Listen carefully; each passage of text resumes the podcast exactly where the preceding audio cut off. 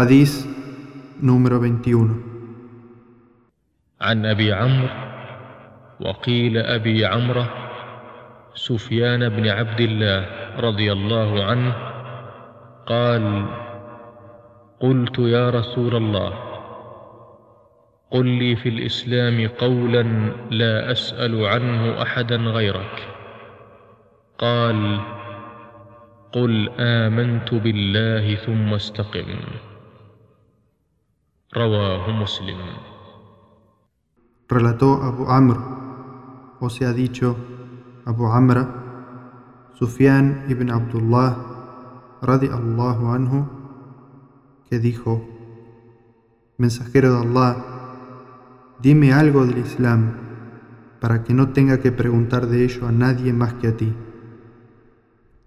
Le dijo el profeta sallallahu alaihi wasallam, di, creo en Allah, y luego obra rectamente. Hadís transmitido por Muslim.